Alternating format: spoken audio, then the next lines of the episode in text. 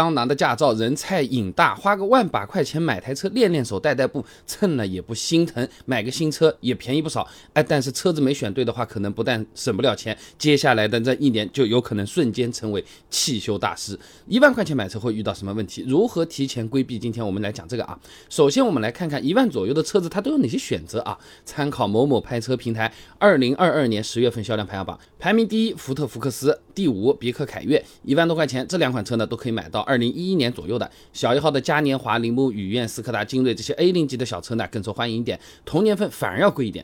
日系车嘛当然价格更高一点啊，一万多块钱基本上买不到比较新的，像是二零零五、零六年的这种本田飞度也要一万多嘞。那想要坐起来舒服一点、空间大一点，二零零七年左右的日产天籁，零六年左右的马自达六，零五年左右的雅阁都可以买得到，同样车龄也不短了啊。图性价比的话呢，法系车价格很有优势啊，标致二二零七一万不到都能买到二零一一年左右的了。但怎么说也都是十多年的老车子，容易出问题。如果想要年份近一点，可以看看国产宝骏三幺零、比亚迪 F 三这些啊。再小众一点，长城 C 三零一万多块钱，基本上可以买到七年左右车龄的车子啊，更新啊。那你面包车也能接受的话，那东风、长安之类的六年左右的，五菱稍微贵一点，一万多的车子要接近十年了啊。那这里我们提到的只是比较有代表性的车子啊，综合来看，一万块钱能买到的车型还是比较多的。那我们带着预算把车挑好，它还没完啊，需要注意不能把所所有的钱光用在买车上面，毕竟二手车你修车前储备一点肯定会发生的啊。哪怕是年份比较近的国产车买回来，你保养一下总要吧？那到底要多少钱？参考 F 六汽车科技联合同济大学发布的《汽车后市场乘用车维保行业白皮书》啊，它给数据的。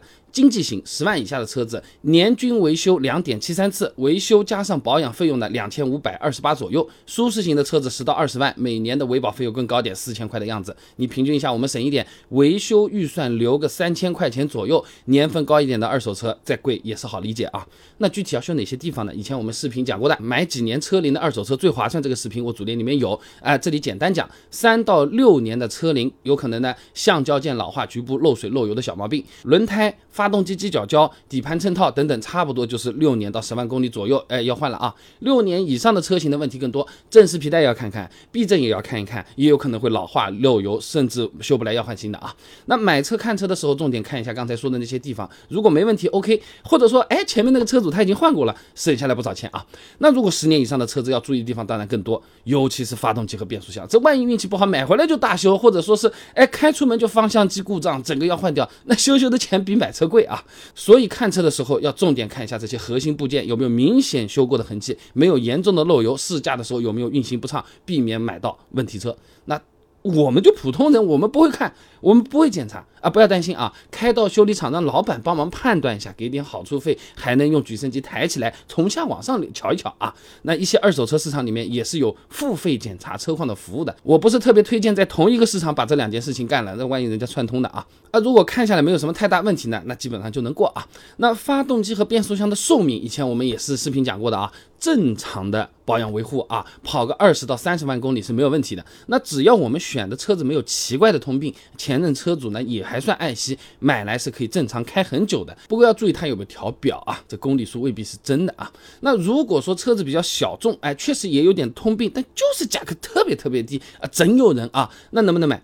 建议尽量不要买，因为可能你会找不到会修的那个师傅。我都不说配件，那个人美啊。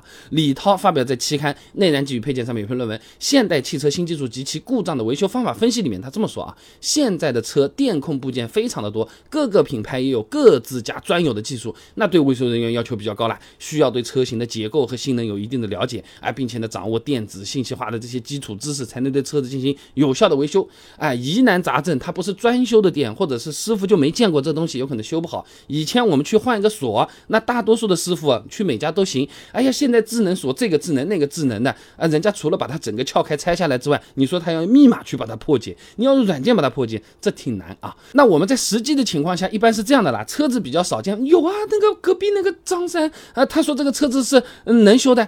他是口头说能修，口头说会修，其实真的修没修过，他有可能自己都没把握的。先把生意接下来再说。他们有个这样的习惯呢，接下来自己真不行，打个电话借调一个人，叫其他店里的人电瓶车骑过来帮忙。所以一般都先揽活儿，那万一人家不揽呢？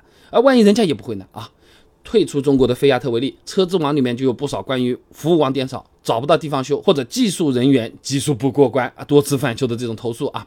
那除此之外，还有很多投诉啊，是配件订不到，价格贵的。菲亚特飞翔 1.4T 车型双离合变速箱有通病的，挂档出问题的案例很多，修起来的价格基本上等于要换个新的变速箱，一万大几。你想想，刚才我们车子买的才多少钱？而且很多地方还没有货。哎，一些投诉案例里面也讲到的，这订货至少要十天左右，有些车主甚至把订过这事儿都忘掉了，实在太长了。那如果保有量比较高的车子呢，就算有点小毛毛病，也至少不至于是订货困难找不到配件这种事情啊。费翔的那个累计销量十四万辆，那前面讲到的第二代福特福克斯累计销量一百八十二万辆。感受一下啊，某宝上面啊，福克斯的整个自动变速箱总成一千块钱出头，不贵吧？而且货源也比较充足，很多店都是有买的啊。所以总的来讲，买个一万多块钱的车子拿来练手本身没问题。不过选车的时候，我们真的还得花点心思啊，发动机啊、变速箱这种大件着重看一下，不懂找人帮忙看一下啊。街上都很少看到的那种车型，尽量就别考虑了啊。我们毕竟不是专家啊。这些车子不光用起来不省钱，甚至还有可能就是，哎呀，早知如此何。比当初啊，都是事儿啊。